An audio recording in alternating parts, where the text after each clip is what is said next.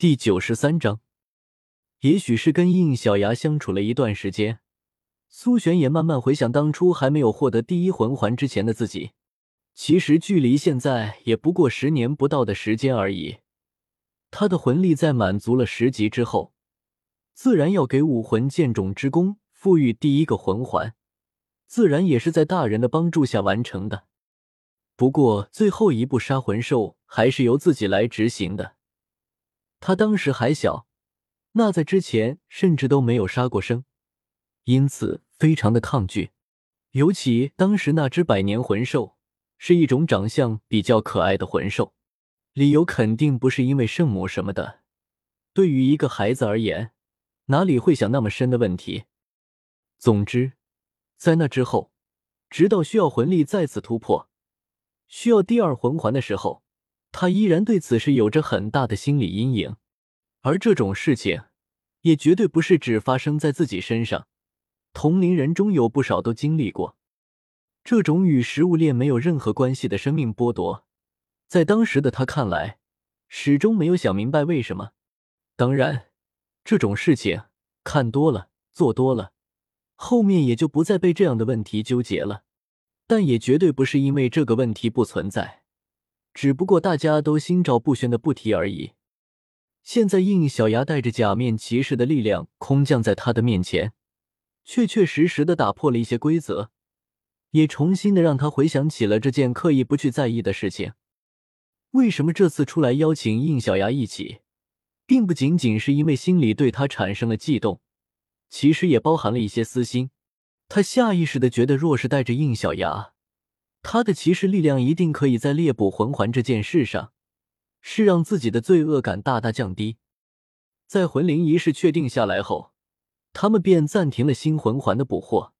在回城市带的路上，苏璇向应小牙坦诚了出来：“这就是我希望跟你一路的原因。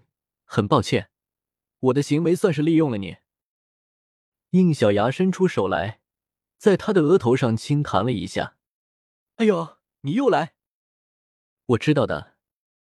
嗯，应小牙笑着又说了一遍：“我说我是知道的，你不需要觉得是不是利用了我，因为我本就有主动帮助你的念头。”对视了好一会，苏璇撇开眼神，轻声说道：“谢谢你。”一路上，应小牙向众人交代了很多有关魂灵的知识，这一次就全面多了。包括魂灵的种类都给了一定的解释。归根结底，魂灵就是一种替代魂环，又优于魂环的选项，相当于带着魂兽一起战斗、一起成长。这一次，别说是苏璇了，其他老师们也都表现出了浓厚的兴趣，就连原本是魂兽的唐女和安库也是一样。这不就跟成为骑士力量一样吗？而且更容易普及出去。毕竟这个世界。还是魂师更多一些。不同于唐女的想法，安库毕竟活地更久，又接触过炎帝，所以比较谨慎。我觉得没有这么简单。虽然这些年一直在沉睡中，但我或多或少也从炎帝大人那里听说过类似的话语。我觉得魂灵体系的出现确实会便利魂师，但是否会便利魂兽，应该就是另一回事了。不愧是在场当中活地最久。看事情一下子就抓住了重点。安库说的没有错，你们都只站在魂师的角度考虑问题了。这件事情其实对于魂兽而言并不一定是好事，就看怎么操作，是谁操作。万一走错了，那就不是缓解魂师魂兽之间的关系，而是加剧了双方的仇恨。魂灵有个很重要的步骤，那就是契约。形成平等的友好契约是最好的选择，但是应小牙非常的清楚，这个魂灵契约是可以动手脚的，只要掌握到一定的方法，完全可以使其变成非常不公等的奴役契约。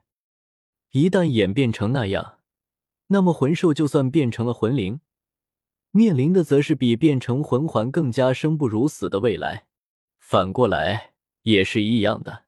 毕竟，在魂兽里面已经出现了像炎帝这样知道有此路可走的存在，而且对于这些强大的魂兽凶兽而言，他们也不是随便的就会成为某个魂师的魂灵。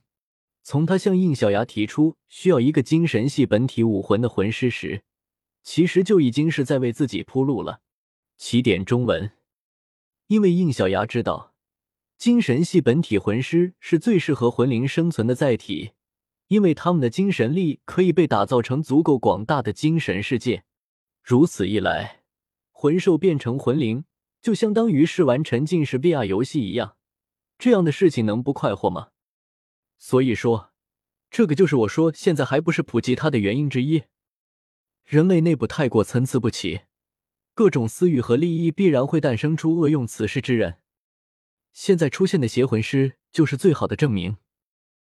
对于应小牙的说法，众人无法反驳。别说是邪魂师了。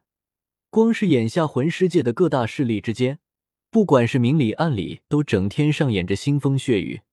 一旦有某种可以打破平衡的体系出现，势必会造成该体系被滥用的现象。你说的没有错，这样全新的体系在出来之前，至少要保证魂师界出现了一种可以平定混乱，并维持各方遵守某个规定的力量。啊，说到这里，苏璇想到了什么。看向了应小牙，我知道你的意思了，假面骑士是吗？应小牙点了点头，不错，我就是这么想的。在魂灵体系普及之前，我需要先将假面骑士的力量普及开来。我会让假面骑士成为魂师与魂兽之间的第三方监督力量，用以平衡一切。当这一步完成之后，那么魂灵体系就可以摆到台面上来了。在那之前，我会依据自己的判断。决定是否让谁得到魂灵契约。那徐三师那边，放心，他没有那个能力制造契约，他能做到完全是因为那个记载着魂灵契约的遗物。只要不是得到那个遗物，魂灵契约就不会被人发现。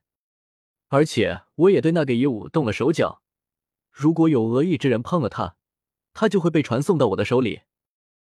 是的，在打开那个盒子的瞬间。不仅仅是小曼将里面的东西备份了一遍，应小牙也趁机在它里面传入到一道瞬移魔法的法阵，一旦察觉到恶意，就会自动启动，瞬移到应小牙的手里。说到这里的时候，众人已经回到了城市带，距离他们离开也才只过了大半天的时间而已，所以留守的奥斯加和马红俊在看到他们回来之后，立刻露出了惊慌的神情。一看到他们这个样子，再联想到还有三个人不在，众人的脸色就黑了下来。尤其是应小牙，他立刻通过小曼得知了那三个人骑士力量此时正显示在海洋之墙那里。我需要一个解释。面对应小牙气愤的语气，两人的脸上开始冒出冷汗，自然不可能隐瞒，就将他们前脚走。唐五、小三他们后脚就离开的事情，一五一十的交代了出来。那个方心是反对的，所以追上去只是为了看住另外两个人。海洋之强可不是闹着玩的，这三个孩子没有一个是有应对经验的，万一靠地太近，被正好路过那里的魂兽给捉了进去，那就不可能有活下来可能。想到这里，苏璇等人就紧张了起来。放心。他们现在很安全，如果他们遇到危险的话，我这边是可以第一时间得到消息的。既然我这边没有收到消息，就说明他们现在没事。当然，也只是暂时安全，因为他们确实是离海洋之墙太近了。毕竟带头唐五和小三，一个想着解锁骑士力量，一个想着测试骑士力量，那自然是会想办法去找魂兽的茬。应小牙取出一个蝗虫罐头，向方心发出了联系请求，但让他没想到的是，那边居然没有接通。算了，我过去把他们带回来。我们跟你一起吧。应小牙摇了摇头，拒绝了苏璇。不用了，我又不会有别的事，就是把人拎回来而。话还没有说完，小曼的突然发出了一道提示。把他给整愣住了。方心已经成功解锁假面骑士力量。啥？读修真英格兰，请记好本站的地址：w w w. 点 f e i s u w x. 点 o r g。